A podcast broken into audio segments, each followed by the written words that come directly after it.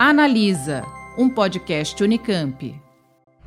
Olá, começa agora o programa Analisa com um tema que tem causado muita polêmica. Trata-se do livro Que Bobagem: Pseudociências e Outros Absurdos que Não Merecem Ser Levados a Sério, publicado pela editora Contexto e escrito pelo jornalista Carlos Orsi e pela cientista e micro microbiologista Natália Pasternak.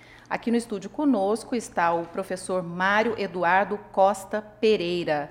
O professor é titular do Departamento de Psiquiatria da Faculdade de Ciências Médicas da Unicamp, onde dirige o Laboratório de Psicopatologia, Sujeito e Singularidade. O professor ainda é titular em Psicopatologia pela Universidade de Aix-Marseille. Bom, por videochamada, nós conversamos com o jornalista, escritor e diretor do Instituto Questão de Ciência, Carlos Orsi, que é um dos autores do livro. Bem-vindos, gostaria de agradecer a presença de vocês aqui com a gente. É, eu sou a Patrícia Lauretti, eu sou jornalista da Secretaria Executiva de Comunicação da Unicamp e este programa tem trabalhos técnicos de Jorge Calhau, Marcos Botelho e Kleber Casablanca. Bom, eu quero começar agradecendo, além de agradecer a presença de vocês, eu gostaria de situar um pouco quem está nos acompanhando. Né? O livro ele foi lançado recentemente, e, mas ele é mais um dos autores que falam sobre ciência e negacionismos, entre outros temas. E desde que saiu, o Que Bobagem, ele virou alvo de muitas críticas, sobretudo por defender que homeopatia, acupuntura e, psica e psicanálise, entre outros temas, não se sustentam do ponto de vista científico. Ó, se eu vou começar com você, então, eu gostaria de saber se você e a Natália já esperavam essa repercussão toda? Como é que vocês avaliam tudo isso é, e tudo que está sendo questionado sobre o que vocês dizem no livro? A gente esperar, assim, era difícil saber o que esperar, na verdade, quando a gente publicou o livro, até porque ele não é o primeiro livro que sai no Brasil a tratar desses temas dessa forma. Quer dizer, alguns anos atrás foi publicado aqui uma, o livro Truque ao Tratamento, que é uma tradução de um livro inglês de Simon Singh e Edzard Ernst, que faz, faz, algo muito parecido com o que a gente faz. É um livro sobre vários tratamentos é, de saúde, incluindo homeopatia e acupuntura, com uma visão crítica e, e, e denunciando a falta de, de embasamento científico dessas, dessas práticas. E o livro passou praticamente despercebido, né? Quer dizer, eu acho que pouca gente até se lembra de que ele chegou a ser lançado. Também, alguns anos, foi lançado no Brasil Ciência Picareta, do Ben Goldacre, que é um médico inglês, que também trabalha denunciando é, o uso de práticas sem base científica no sistema de saúde, e também, sei lá, vou ter vendido um pouco, tá, mas não, também não causou nenhum grande alvoroço. O nosso causou, é, eu acho que talvez tenha algo a ver com a, é, o perfil público que a Natália conquistou né, durante a pandemia, então as pessoas prestam muita atenção é, no que ela faz, e talvez o momento cultural atual, que também, talvez por causa da pandemia e da valorização que a ciência teve, né, com as vacinas, etc., tenha deixado, talvez, a, a, a sociedade brasileira mais, mais atenta é, a, esse, a esse tipo de tema. Certo. Na introdução do livro, vocês afirmam que a ciência ela goza de prestígio pelo respeito total da evidência e a abertura à revisão crítica, mesmo que o resultado disso seja a demolição de uma hipótese que parecia bem confirmada. Por isso, a ciência seria a melhor descrição possível da realidade factual. Nesse sentido, é, essas práticas que vocês é, falam no livro sobre elas, homeopatia, acupuntura, astrologia, constelação familiar, curas energéticas e a psicanálise, entre outras, não seriam ciência, mas falsificações, fraudes, enganações. Eu gostaria que você desse uma pincelada sobre isso, mas já falando um pouquinho mais sobre a psicanálise, para que a gente possa ouvir o professor Mário. Olha, assim, fraude e falsificação talvez sejam é, um pouco forte, é, porque é, pressupõe, fraudes, possivelmente, pressupõe uma fé de quem está é, é, envolvido nessas práticas, o que não é verdade necessariamente. Mas vocês usam esses termos no livro. É, sim, mas é assim, o livro tem um contexto, né? É, uhum. é maior tal. E, e, a, e, a, e, a, referência é as práticas em si, não as pessoas que as praticam. Eu acho que isso é, é importante deixar claro. Nós não estamos acusando ninguém de, de, charlatanismo pessoalmente, de, diretamente. É, especificamente sobre a psicanálise, ela se encaixa é, como uma pseudociência, assim, classicamente, na, na, filosofia da ciência, você pegar é, desde do, do, das primeiras tentativas de lidar com o problema da demarcação, é, com, com Karl Popper e, e, depois Adolf Grunbaum, que é um autor que eu acho que nunca foi traduzido no Brasil, que é um, é um filósofo que se debruçou de forma muito profunda sobre a psicanálise. Ele escreveu um livro chamado Os Fundamentos Filosóficos da Psicanálise, inclusive, e outros, é, Frank Sioff, é, Malcolm Macmillan na Austrália. Você tem toda uma tradição em filosofia da ciência, quando os, os filósofos tentam separar o que merece respeitabilidade científica do que não merece, a psicanálise cai do outro lado. E, e, assim, isso não é, não é que a gente inventou. Aliás, isso é outra coisa que, é, é, que eu e a Natália estamos, estamos meio que repetindo. Quer dizer, o, o grande debate, na verdade, esse é um debate que está pesado no Brasil, e talvez até talvez seja um mérito do livro, o debate entre a psicanálise e, e, e, e os seus críticos mais densos, é, no Brasil ainda não aconteceu. É, é os, os, os, depart, os, departamentos de psicologia... E vocês querem provocar isso? Você acha que é hora de acontecer isso? Talvez acho, o, livro, o, o, livro desperte isso, na sua opinião? Eu espero que o livro desperte isso, porque até nos departamentos de psicologia da, de, das, uni, das, universidades, das faculdades, a gente vê que existe uma, uma, uma divisão entre linhas teóricas e, e, assim, eu não, eu não falo mal da sua, você não fala mal da minha e fica todo mundo é, quieto. Eu acho que a, a, a, é, existe, chegou a hora do debate. Se o livro conseguir despertar esse debate, é, ele, ele vai ter cumprido uma função importante. Professor, chegou a hora do debate? O senhor concorda que então, precisa existir esse debate? Não só concordo, nós estamos aqui na Unicamp. Né? A Unicamp, só a respeito do debate sobre os fundamentos filosóficos da psicanálise, tem uma tradição de mais de 30 anos. Né? Só aqui nós tivemos o famoso né, curso de fundamentos filosóficos da psicologia e da psicanálise. Eu, eu fui uma das primeiras turmas Fiz minha formação lá nos anos 80 e poucos, com o professor Bento Prado, com o Zé Loparic, com o Luiz Roberto Monzani, com o Osmir Gabi Júnior. Né? Então, esse é um local em que esse debate é um debate de alta uh, discussão em termos dos fundamentos epistemológicos da, da, psicanálise. Então, não é que é um novo debate, é um, novo, é um debate que está tendo uma outra perspectiva. Né? É, vocês têm conhecimento dessas, dessas é, teorias que questionam os fundamentos da psicanálise desde os anos 50, como Orsi colocou, esse, esse filósofo, por exemplo, Gumbel. Acho, não sei se eu falei o nome certo, mas isso, isso é estudado Rainbow. também? Hum. É isso? Então, claro que é estudado. Né? Então, o livro... Eu gostaria de, antes de começar, dizer assim, nós, é importante aproveitar esse momento de debate para dois tópicos. Né? Um, a gente vê o tipo de crítica que o livro traz à psicanálise.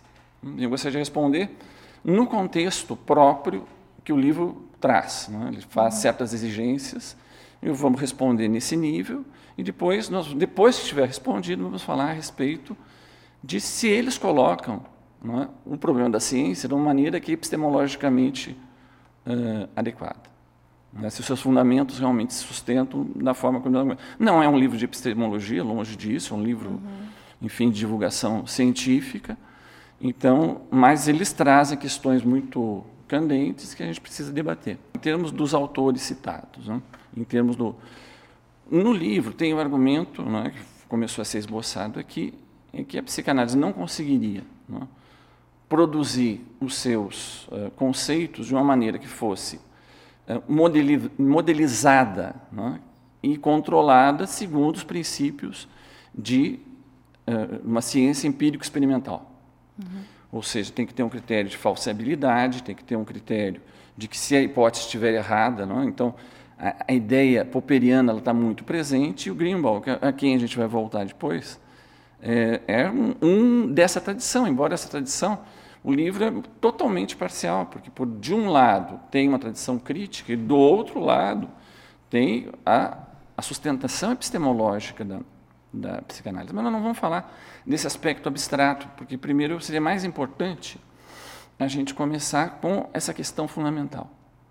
Então, a psicanálise consegue ou não consegue uh, colocar as suas uh, proposições de uma maneira que seja falseável, testável, um modelo que seja submetido né, ao critério empírico experimental. De, ou seja, é ciência ou não é ciência? Nesses critérios que eles colocam. Então, primeiro eu quero responder nesses critérios. Tá? Uhum. Então, não sendo ciência, não conseguindo formular os seus uh, modelos de forma a se testar pela ciência experimental, então, por exemplo, a psicanálise jamais entraria numa revista importante com um modelo uh, empírico experimental. Tá? Eu vou dar um exemplo. Tá? Estou aqui um artigo em mãos. Vou ler duas linhas rapidamente do resumo do artigo. Diz assim: há cerca de um século atrás, Freud, Freud, a primeira frase, Freud propôs que memórias não desejadas poderiam ser excluídas da sua consciência pelo processo de repressão. O livro ataca o conceito de repressão diretamente, né? explicitamente, que repressão é simplesmente uma criação etérea que flutua no ar e ela não é testável. E aí continua aqui. Repressão de desejos. De desejos, enfim, não é? de, de, de tendências. Que é o inconsciente psicodinâmico, né? Psicodinâmico que... que eles dizem que não é formulável. Não? É? Tá. Então, só ler mais um pouquinho, que eles assim. Nós usamos um método de imagens é, de ressonância magnética funcional para identificar os sistemas neuronais envolvidos e, e, mantendo certas memórias que não são desejadas fora da consciência. Uh, controlando essas memórias não desejadas, foi associado com um aumento da ativação pré-frontal dorso-lateral, reduzida atividade do hipocampal e uh, piora né, da retenção de outras memórias. Ele continua com questões técnicas, ele localiza, não vou. Isso significa o quê? Eu só vou dizer a última frase. Esses resultados confirmam a existência de um processo ativo de esquecimento que foi estabelecido por modelo neurobiológico que guiou essa pesquisa sobre o esquecimento motivado. Aonde foi publicado? Na Science. Esse é de aqui. quando esse estudo? Esse professor? estudo é interessante. Esse estudo é de 2004. Eles dizem que não tem, então eu convido quem está nos assistindo, entre no site da Science e procurem esse artigo. Em algum, em algum momento a gente vai colocar tá. disponível esse artigo. Não só tem, tem uma, um grupo de artigos que se desdobraram desse, então você não, não tem apenas um artigo, você tem praticamente uma linha de pesquisa sobre uma modelização desse tipo numa revista que ninguém vai contestar, que é o topo da ciência oficial. Então nós temos aqui. Bom, mas aí você pode dizer, não, mas é a revista da Science. Né? Então não tem nas outras, mas será que tem tantas? Né? Então, é, Orsi, eu, eu percebi, eu assisti várias entrevistas que você e a Natália vocês deram, mas assim, eu não sei se vocês tiveram a oportunidade de ter esse debate frente a frente, assim, com psicanalistas, enfim. É, não sei se, mas enfim, aqui a gente está tendo essa oportunidade. Eu gostaria até que vocês é, podem falar entre si, não tem problema nenhum. É, mas essa é uma das críticas, né, ao livro, de que existem estudos, sim, né, é, e que esses estudos foram ignorados por vocês. Por exemplo, esse estudo que o professor acabou de citar. Olha, acho que uma das, da, eu eu desconheci, eu desconheci esse estudo, sou, sou, é, eu tenho que admitir aqui, mas o que me parece curioso é, o que a gente critica no livro é o mecanismo de repressão clássico, em que a memória, não é que a memória se forma e é, e é, Reprimida. E é, é, é posta de lado, é em que ela é ejetada diretamente para o suposto inconsciente psicodinâmico eu, eu, eu, não li o estudo, mas eu fico curioso em saber se a pessoa que está fazendo o esquecimento nunca teve, sequer teve consciência da, da memória, como dá para saber que ela, que ela é, reprimiu? Isso a gente faz a distinção entre repressão e supressão é, no texto do livro, inclusive. Uhum. Então, não é porque na verdade, os pareceristas acharam que estava adequado, tanto que foi na revista Topo, né? que tem uma modelização neurofuncional de um conceito freudiano. Ele começa a primeira frase, diz que é o conceito de Freud na revista que é o topo da ciência oficial. Agora, será que é o único que tem isso daí? Será que vocês fizeram um trabalho adequado para falar esse tipo de crítica? Então, vou trazer, por exemplo, aqui, vou, vou trazer um, um trabalho interessante que foi uma espécie de clássico imediato. Todo mundo conhece no campo da psiquiatria.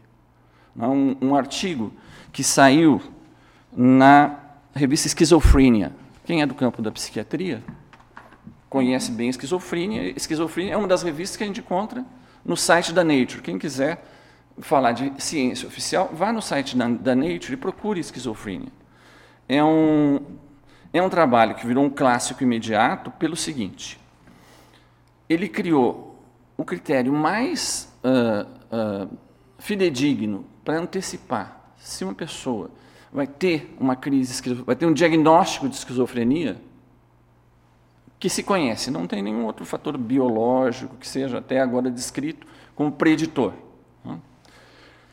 Um dos autores é, é o meu colega, meu amigo Siddhartha Ribeiro, que ele não pode ser acusado de ser alguém da periferia da ciência, é? alguém do centro da ciência, hard science. Bom, era mais ou menos o seguinte, eu vou, vou dar um exemplo simples para todo mundo poder entender. Quando Lacan fazia suas apresentações de paciente, entrevistava pacientes psicóticos, o ponto principal para ele identificar se esse paciente tinha ou não tinha um quadro psicótico era ver uma desorganização no sistema da fala e da gramática.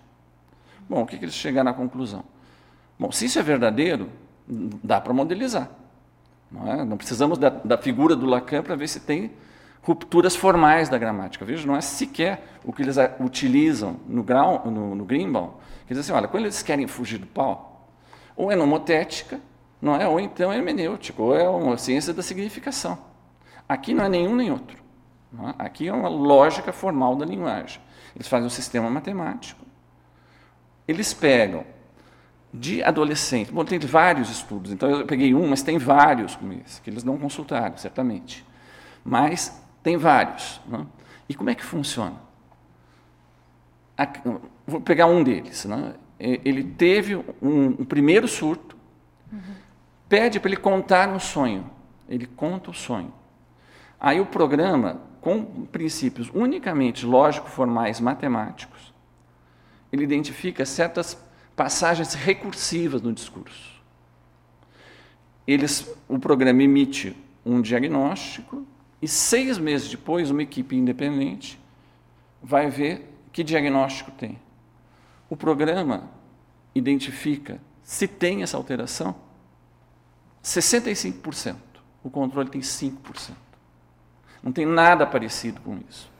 Você pega um modelo é, lógico formal, porque primeiro peguei um, um modelo uh, de conceito, conceitual. Aqui é um modelo lógico formal do, da concepção de linguagem que vocês trazem os críticos, mas não trazem, por exemplo, né, o Reneton, é? que era, que foi o Reneton, que foi o, o criador da, da teoria uh, das catástrofes, um grande matemático, ganhador é? do, do, do prêmio Felix Klein o, de matemática. É? Ele diz assim: todo o meu uh, percurso matemático ele vem pela matemática e pela, por esse tipo de formalização que nós vimos na psicanálise. E aqui nós temos publicado numa revista da Nature a validação dessa hipótese. Aí eu fico pensando, né, como que a gente chega publicamente para criticar, por exemplo, o conceito de repressão, ignora que ele está publicado, modelizado na Science. Uhum. Se eles sabiam por que não publicaram? E se não sabiam, qual é o estatuto, qual é o grau de crédito que a gente tem que dar para eles? Certo. Bom, pelo que eu estou entendendo, então o senhor está trazendo aqui estudos que seguem todos os parâmetros, né? Uhum. Quer dizer que são criticados ali, quer dizer, não, a psicanálise não pode ser vista como ciência porque ela não, não seguiu eles, essa, a não ser esse que modelo. Objetem que, por exemplo, a science e o, e o esquizofrenia não seguem padrões empíricos tá. é, de, e testáveis de verificação. Entendi. Orsi, é, vocês o que, que, você pode me dizer? Quer dizer, tem esses estudos? É, você disse que não tinha conhecimento desse outro estudo. Desses que ele falou aqui, você tem esse, conhecimento? Sim, o, o, trabalho do, do Siddhartha Ribeiro, tem alguma familiaridade. O que eu acho que eu posso dizer aqui, eu vou citar o, o Maurice Eagle, né, que é um, um psicanalista americano é, da velha guarda, autor de vários livros e foi diretor da, da divisão de psicanálise da Associação de, de Psicologia dos Estados Unidos. É, quando ele, ele, ele escreveu um capítulo para um, um, um, grande manual de, de, de, filosofia da psicologia, publicado em 2019, é, chamado é, O Status Científico da, da Psicanálise.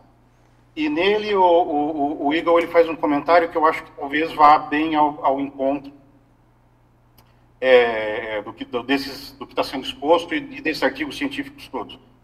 Ele diz que a psicanálise se mostrou né, do ponto de vista dele, é um campo, é, é, é um campo frutífero para a ciência no, na, na questão do contexto, da, do contexto de descoberta.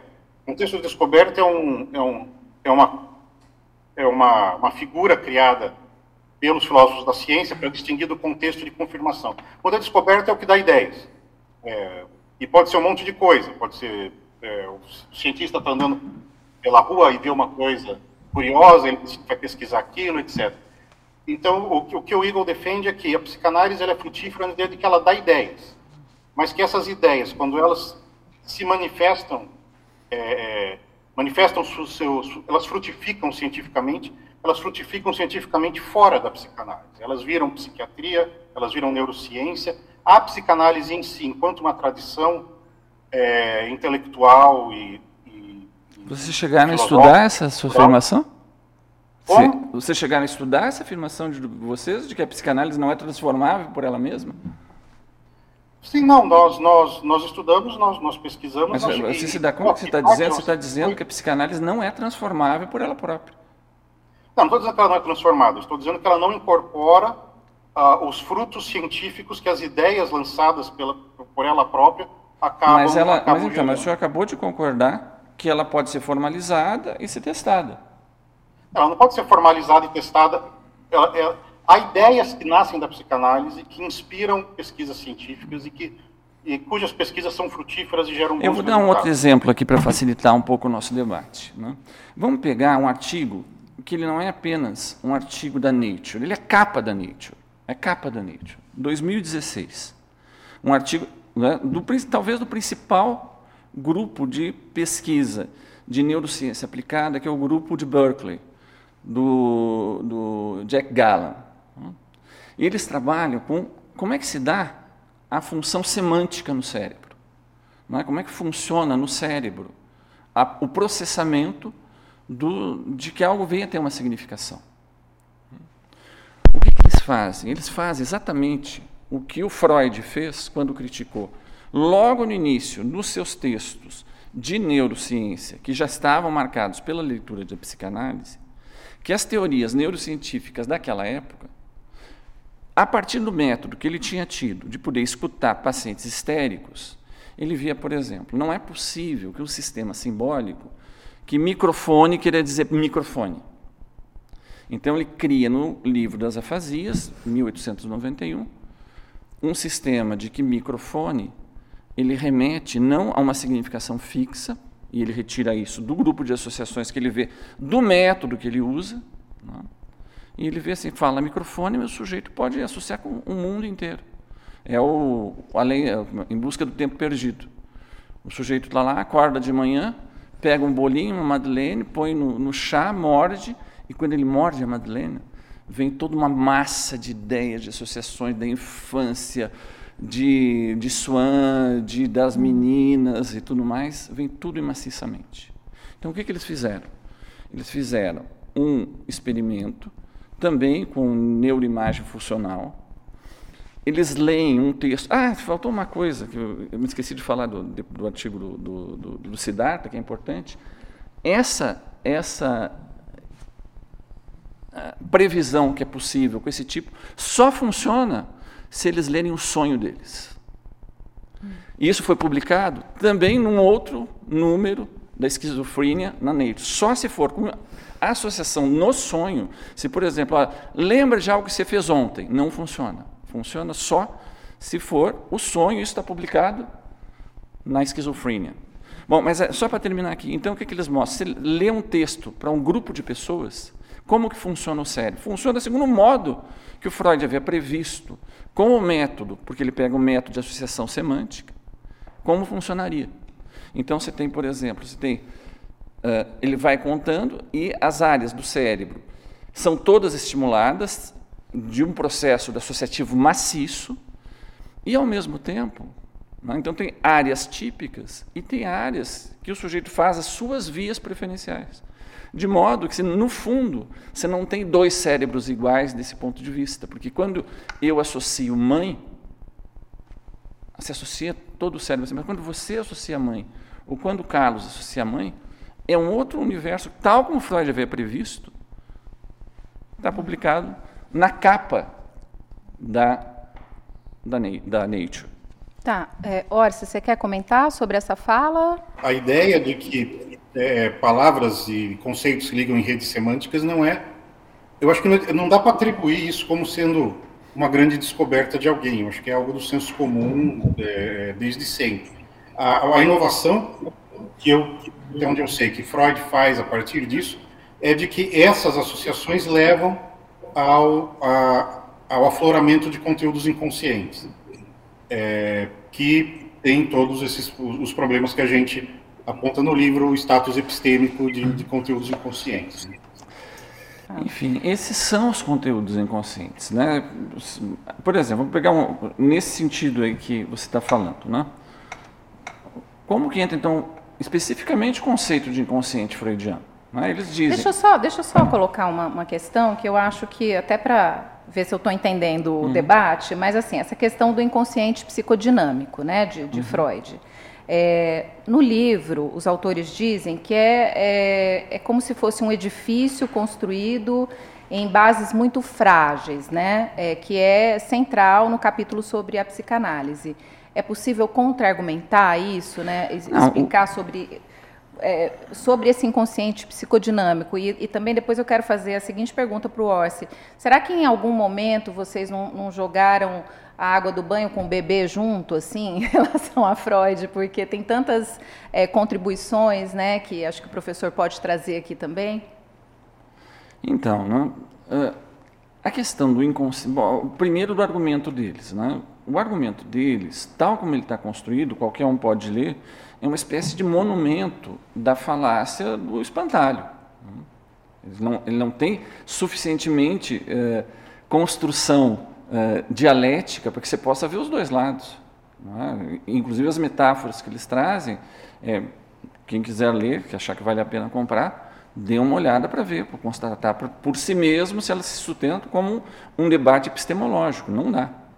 Mas, por exemplo, então, se não fosse assim, não é formalizável, não pode entrar com o conceito de inconsciente, não estaria publicado. Por exemplo, e esse daqui é de 2020, esse artigo que está na, na, numa das revistas também da Nature, vocês podem consultar lá os que quiserem, no, no site da Nature, que era, eu vou traduzir o texto, chama Inconsciente Algorítmico, por que a psicanálise ajuda com a compreensão da inteligência artificial.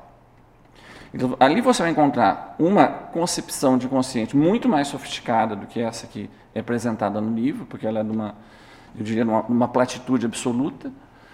Não é? Realmente não dá a impressão de que foi feito um conhecimento mais profundo, então é difícil até como reconhecer como um, um interlocutor. É? Mas aqui nesse artigo, sim. Então, eles pegam, por exemplo, eles pegam dois tipos de inconsciente que tem no Freud, que eles não mencionam, não sei nem se enfim, não está presente no texto. Né? Por exemplo, Freud tem um inconsciente que é o recalcado e outro inconsciente que nunca foi recalcado.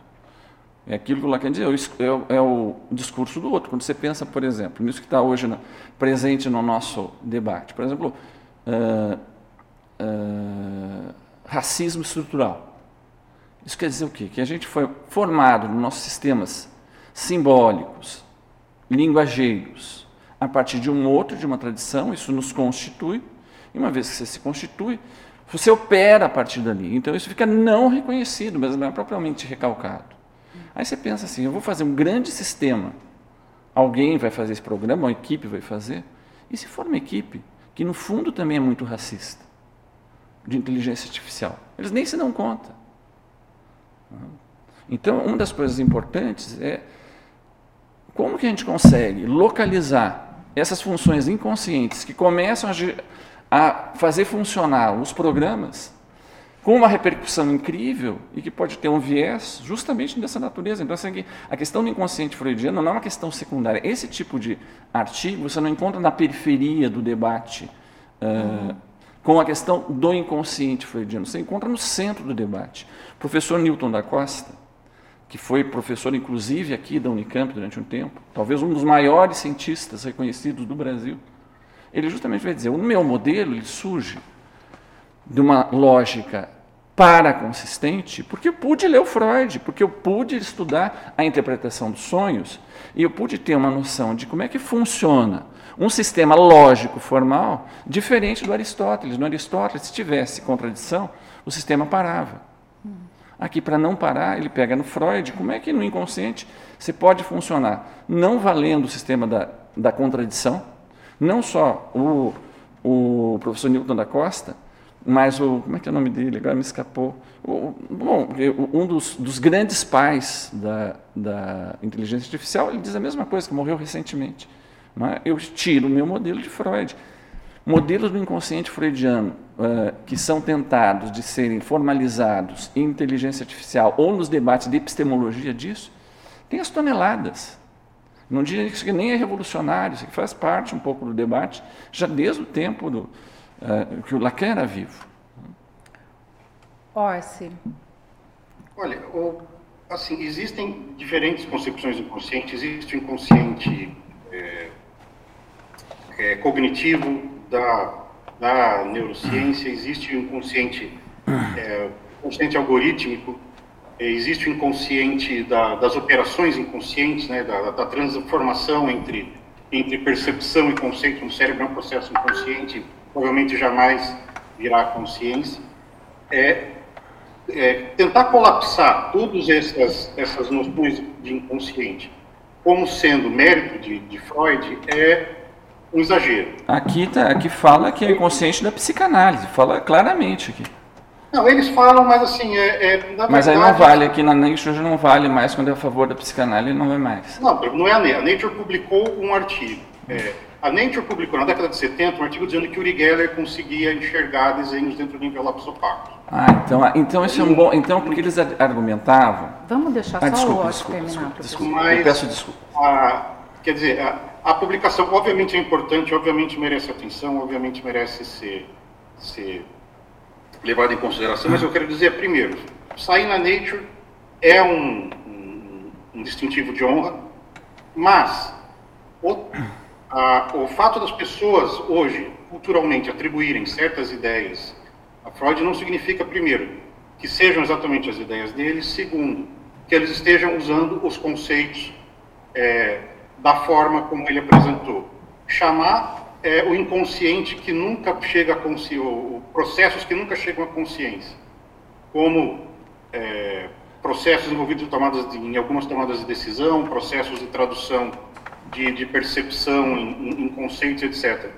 Como parte do inconsciente freudiano é uma expansão indevida da, da ideia de inconsciente que se encontra de fato é, na obra de Freud. Isso está escrito. Deixa eu isso tá entender tá escrito, uma coisa, tá é, para as pessoas leigas. Está escrito textualmente no texto de Freud, basta ler. Deixa tá eu lá. entender uma coisa para uma pessoa leiga. Quer dizer, hoje, é, essas críticas é, a Freud, ao inconsciente de Freud, é, quer dizer, é possível você ter um embasamento científico hoje? Você tem ferramentas para isso, para mostrar então, sim, é, é, é, dessa forma? O primeiro elemento de uma discussão científica, né, por exemplo, o Carlos Rossi está dizendo assim, não, porque vocês fizeram, tem no livro alguma definição formal de inconsciente? Como é que vocês entendem inconsciente freudiano? Algo que vocês possam, ó, está aqui, a minha, minha visão formal é essa, para que a gente possa ter um debate científico. Você está dizendo, por exemplo, que não tem no Freud né, um inconsciente não recalcado. Isso está explícito, qualquer um que quiser ler, leia o Eu e o Isso. Aliás, está fazendo 100 anos esse ano, 1923. Né? Leia, está lá, explicitamente, faz, faz parte do corpus enfim, não, não dá para negar isso. Como é que vocês negam? E qual é então a, definição formal de consciente freudiano que vocês tanto criticam, mas quando se aponta, dizem, não, não, mas não é esse, esse aqui é o outro, é o outro. Qual que de vocês? Ou voltando à, à forma como o argumento é estruturado no livro, o que nós argumentamos, e não somos só nós que argumentamos, de novo, o, livro não é uma obra original. É, é a briga é, não é, é conosco em si. A briga é com é, Malcolm Macmillan, com Frederick Cruz, com Adolf Grunbaum. A gente apenas traduz a produção é, desses autores para uma linguagem popular para o público brasileiro. A parte, o que torna, o que é específico da psicanálise, que a psicanálise tira de Freud em relação a processos inconscientes e que é o que fragiliza o edifício psicanalítico do ponto de vista epistêmico é o inconsciente é, reprimido, o inconsciente recalcado. Freud tem o preconsciente, ele tem outras, outras, outros aspectos da, da, da, da formação mental, é, tem todo aquele debate sobre se ego, superego e são três homúnculos brigando entre si, ou, o que quer que seja tem um monte de coisas. Mas o conceito de inconsciente que nós criticamos é o inconsciente é, recalcado, porque ele é está absolutamente fora de qualquer tipo de, de avaliação é, epistêmica concreta. Não dá para distinguir o que é um conteúdo inconsciente é, revelado pela análise de uma fantasia criada pelo analista. É impossível fazer essa distinção. Bom, enfim, né, eu acabei de trazer um artigo da Science que ele faz o um modelo e valida uhum. a conclusão. Certo. Uhum. Deixa eu trazer uma, uma questão, é, porque assim, a, a, psicanálise é um dos tópicos do livro, né, mas também é, é, são feitas desconstruções ou críticas né, a, a várias outras práticas, como homeopatia, é, a própria acupuntura, né?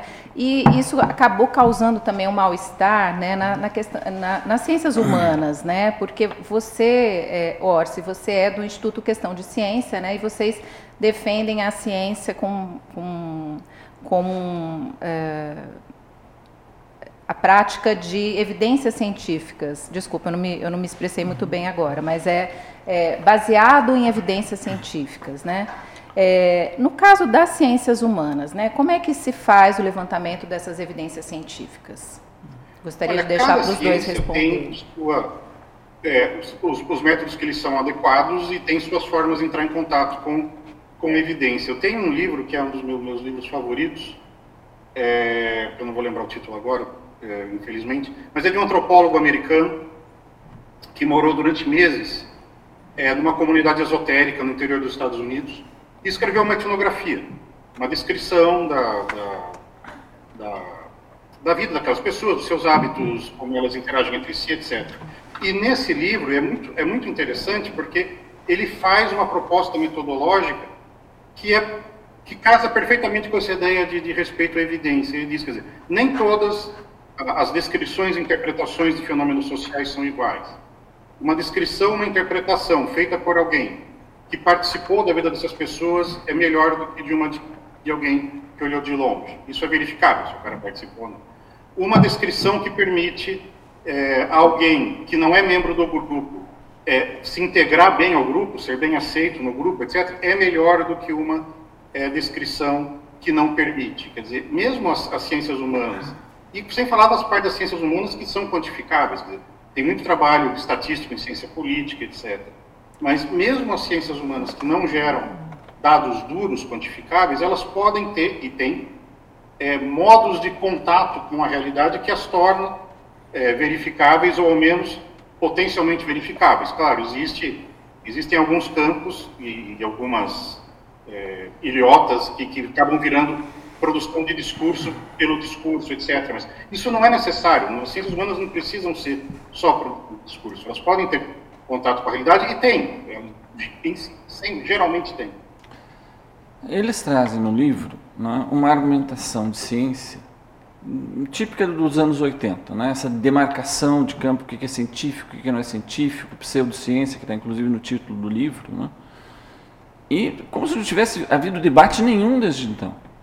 Né? Por exemplo, no Greenbaum, que é um, um, elemento que eles trazem, que é importante no argumento, né? o Greenbaum faz uma oposição que ninguém usa mais. Né? Ou é nomotética ou é hermenêutica. Eu acabei de trazer exemplos de ciências formais que se pode criar um modelo testável de hipóteses uh, freudianas publicadas nas melhores revistas, controladas, enfim.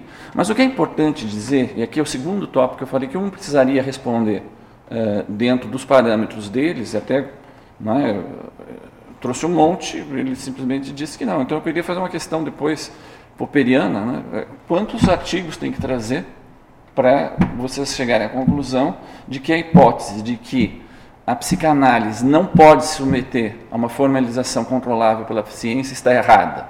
Quantos mais têm que ser trazidos? Bom, a segunda coisa é o tema que vai junto nesse debate.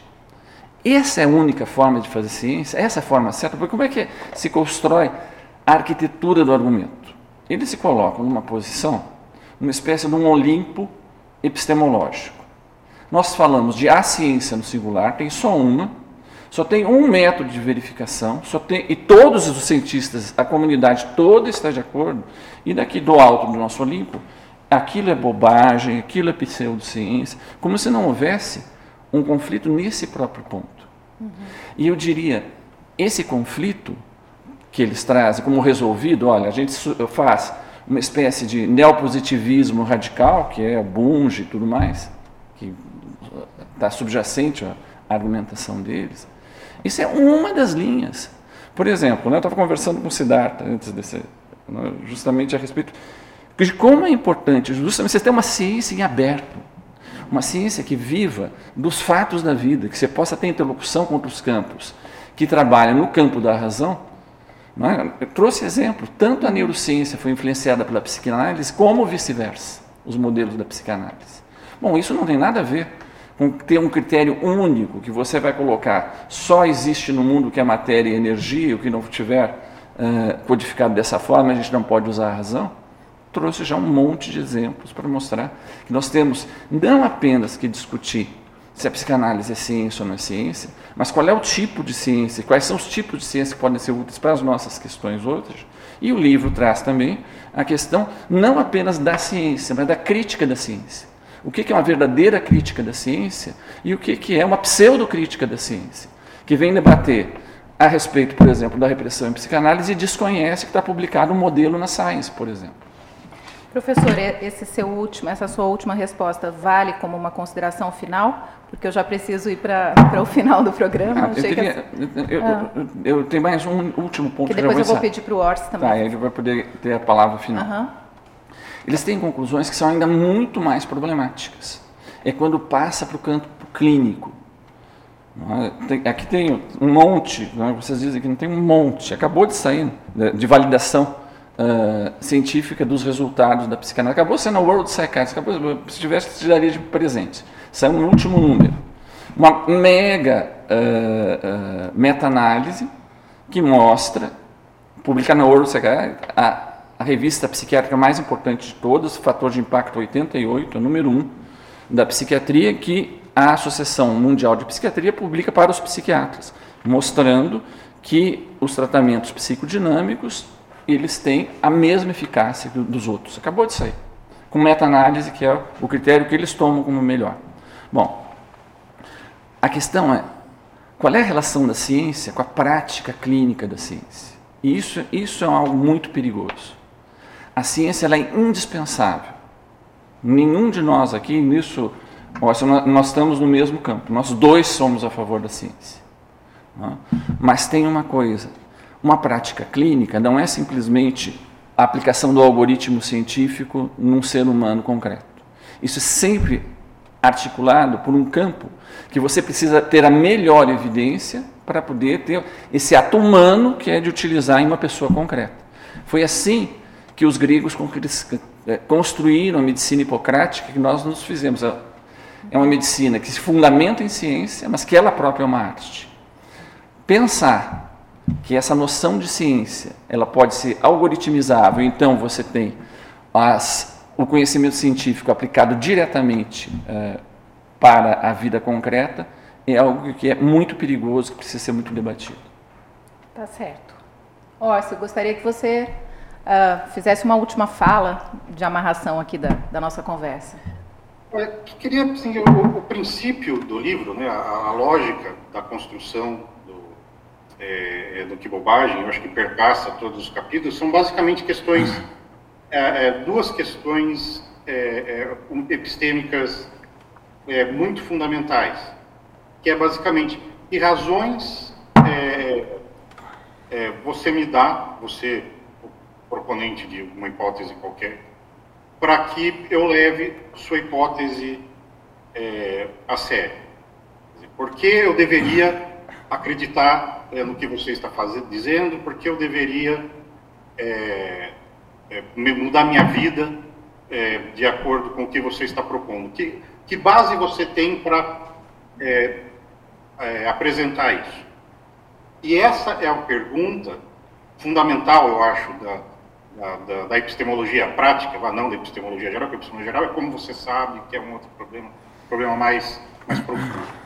Mas essa questão de epistemologia prática é uma questão que se resolve, ou que pelo menos na melhor das, da melhor maneira possível de se resolver, pelo, é, pela, pelo contato com o conteúdo empírico. Quer dizer, qual é, é a, a, na prática, quais são as consequências disso que você está falando. Se o que você está falando é verdade, então o que mais precisa ser verdade. Essas coisas também precisam ser verdade. Será que são? E como eu sei que são? Como eu distingo isso de uma fantasia, é, de uma peça de teologia, de um sonho? É, e isso é o que a gente, é, os processos que permitem fazer essa distinção são os processos comuns, ou, ou, ou pelo menos são atitude geral comum às ciências. A gente usa ciência no sentido coletivo exatamente por causa disso, porque do nosso ponto de vista ciências, a ciência é essa atitude de é, perguntar para a natureza, para o mundo, se essa ideia, essa proposta, essa sugestão é, merece ou não é, ser levada a sério. E, óbvio, as diferentes ciências têm maneiras diferentes de decidir o que merece e o que não merece ser levado a sério, mas no fim o contato com a evidência empírica é o, o fulcro de tudo. Senão, senão você cai naquela anarquia é, é, epistêmica de que é, criacionismo e evolução são a mesma coisa e de que a diferença entre é, seguir os conselhos de um médico ou seguir os conselhos de um astrólogo é só uma questão de gosto. E para evitar isso, a gente precisa do contato com o empírico, que no fim é a base, é, é, é a linha orientadora do, do, do trabalho do Que Bobagem. Bom, eu agradeço demais então a participação de vocês, Carlos Orsi falando com a gente lá de Nova York e o professor Mário Eduardo Costa Pereira, psiquiatra e psicanalista da Unicamp, também esteve aqui no estúdio com a gente. Eu quero agradecer a participação de vocês. Espero contar com a presença de vocês em outras oportunidades. E para você que nos assistiu, nos ouviu em podcast, muito obrigada pela audiência. A gente fica por aqui.